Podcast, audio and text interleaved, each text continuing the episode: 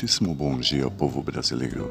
Aqui quem fala é o professor Pedro, apresentando mais um programa Aprendendo nas Ondas do Rádio. Hoje é um programa especial da Semana das Crianças, então escolhi alguns textos de um livro que eu sei que vocês adoram, chamado A Flor de Lirolai e Outros Contos da América Latina, de Cecília Bandemiller e Fabiana Prando. Começaremos com um poema de El Salvador chamado A Origem do Universo. Um planeta sozinho no espaço, girava e no silêncio zumbia. Em dança de único passo, a terra bailava, ninguém percebia. Pintada de preto negro era o céu, o frio desalmado tudo gelava. A morte, um manto cruel, nada andava, flutuava ou voava. O mar tão grande e solitário, sem navio, sem conchas, vazio, era como um peixe no aquário, não via vale, montanha nem rio. Eis que um dia Telt, Deus poderoso, gravetos de urucum esfregou, com as mãos lançou mil faíscas, e o céu estrelado ficou. Mas só ficou satisfeito ao pegar uma bola de fogo, e com mágica de grande efeito, o sol entrou nesse jogo. Com todo esse movimento, Deus Telpant lhe despertou, e encantado com aquele momento, uma lágrima de emoção derrubou. A lágrima rodou qual peão, até parar suspendida, perto da terra balão. Lua virou enfeite da vida, porque estava pronta a façanha. Tinha fera, réptil, ave e inseto, e o mar já abraçava a montanha. Tudo, enfim, perfeito, completo. Agora lerei o conto que dá nome ao livro A Flor de Lirolai, da Argentina. China. Os antigos a chamavam de Lirolai, a flor milagrosa, que só poderia ser vista por pessoas de bom coração. Tinha pétalas de vermelho intenso, desabrochava sempre à meia-noite, e ao abrir, revelava em seu interior uma grande pérola brilhante.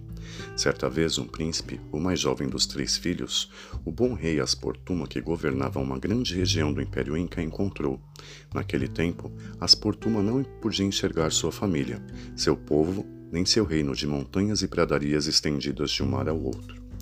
Uma grave doença roubou a luz dos seus olhos. O rei estava cego e por isso vivia dias cheios de tristeza. Os três filhos decidiram encontrar a flor e colher. O rei prometeu transferir sua coroa àquele que conseguisse esse feito.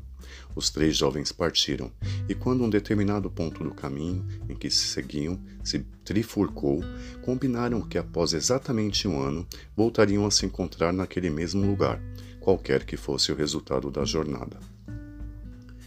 E assim aconteceu. Cada um seguiu por uma estrada. Um ano depois, apenas o mais jovem voltou à estrada trazendo a flor. Quando os outros dois irmãos perceberam que não ganhariam a coroa, foram envenenados pela inveja e pela cobiça, e resolveram matar e enterrar o irmão mais novo ali mesmo. A flor curou o rei, mas uma tristeza ainda maior agora tomava seu coração de sofrimento. Ele sentia saudades do filho caçula e também se sentia responsável por seu desaparecimento. Mas, no lugar onde o príncipe fora enterrado, brotou um juncal que cresceu vigorosamente. Um dia, um pastorzinho de cabras passando por lá resolveu fabricar uma flauta com um dos escaldes desse juncal. E qual não foi sua surpresa ao ouvir este canto ao assoprar pela primeira vez o instrumento. Não me toque, pastorzinho, apenas me deixe contar. Meus irmãos me mataram pela flor de Lirolai. A fama da flauta mágica se espalhou rapidamente e chegou aos ouvidos do rei, que chamou o pastorzinho ao seu palácio.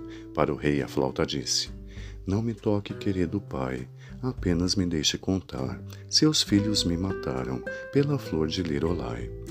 O rei imediatamente mandou chamar os dois filhos, e a flauta lhes disse estas palavras: Não me toquem, irmãozinhos, apenas me deixem contar que vocês me mataram pela flor de Lirolai. O pastorzinho levou o rei ao juncal e, escavando suas raízes, encontraram o príncipe ainda vivo e o tiraram de lá. Com toda a verdade revelada, o rei condenou os dois filhos mais velhos à morte, mas o jovem príncipe perdoou os irmãos e conseguiu que seu pai também os perdoasse.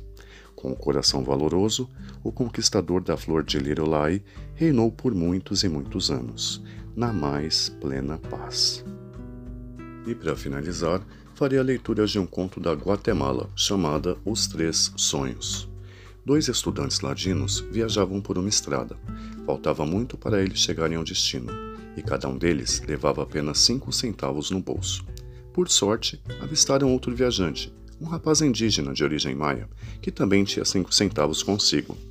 Reuniram as moedas e conseguiram comprar um chuchito, que é um prato típico da Guatemala, elaborado com milho, tomate, pimentão e frango. Para decidir quem comeria a iguaria, fizeram um trato. Dormiriam e, ao despertar, aquele que tivesse o sonho mais fabuloso ganharia o chuchito. Na manhã seguinte, o primeiro estudante relatou: Tive um sonho belíssimo. Vi uma grande escada de ouro adornada com flores. Subi os degraus e cheguei a uma linda igreja, repleta de imagens. Quando entrei na igreja, me tornei uma imagem. O outro estudante contou.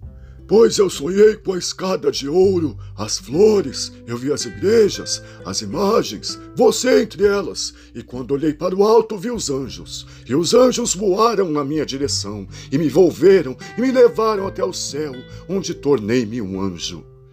Suspirando com o esplendor do que compartilharam, os estudantes perguntaram ao indígena: E você, companheiro, com o que sonhou? Sonhei com uma escada de ouro coberta de flores. No alto, uma igreja com belas imagens, e entre elas estava você, disse olhando para o primeiro estudante. Olhei para o alto e vi os anjos no céu, e você era um anjo também. Sorriu para o outro rapaz. Me senti tão sozinho. Cobriu o rosto com as mãos e deixou a emoção embargar sua voz. O que fazer agora que meus colegas partiram para sempre deste mundo? Chorei desesperado. Então ouvi uma voz distante me chamando: Juanito! Juanito! Aqui! Venha logo!